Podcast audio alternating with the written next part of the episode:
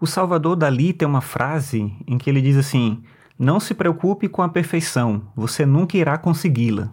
Uma vez eu botei essa frase numa prova e depois os estudantes comentaram comigo que ficaram um pouco chateados, porque, poxa, eu não acreditava nele, estava desestimulando. E foi curioso porque eu conversei depois com eles sobre isso, porque a ideia não era desestimular, não era dizer que eu não confiava que eles fariam um bom trabalho, era o contrário, a minha ideia ali era incentivar, porque a frase do Salvador Dali não tem um contexto de dizer que você é incapaz de fazer coisas boas. Na verdade, ele está te livrando do peso, a intenção é essa, né? Livrar você do peso de querer alcançar a perfeição.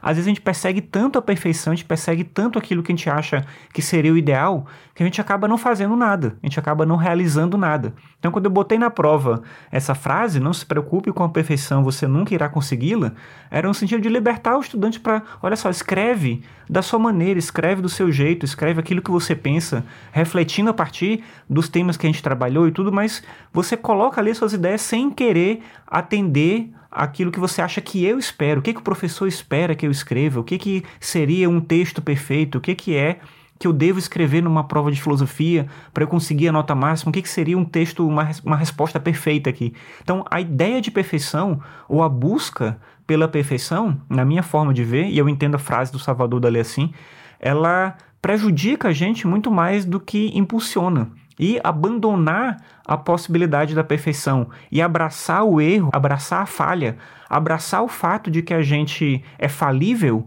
ajuda a gente a lidar melhor com as coisas. Você entende melhor aquilo que você é capaz, não aquilo que todo mundo teria que fazer, porque a gente às vezes coloca essa ideia de perfeição como uma meta que qualquer pessoa que se dedique consegue. Então, poxa, se eu me dedicar, eu consigo fazer isso aqui, porque isso aqui é o ideal. E aí as pessoas que se dedicam fazem. Por que, que eu não vou conseguir também? A gente começa a se cobrar excessivamente. Eu penso que é importante a gente se libertar disso, se libertar dessa ideia de que a perfeição é possível, porque eu de fato acredito que ela não é.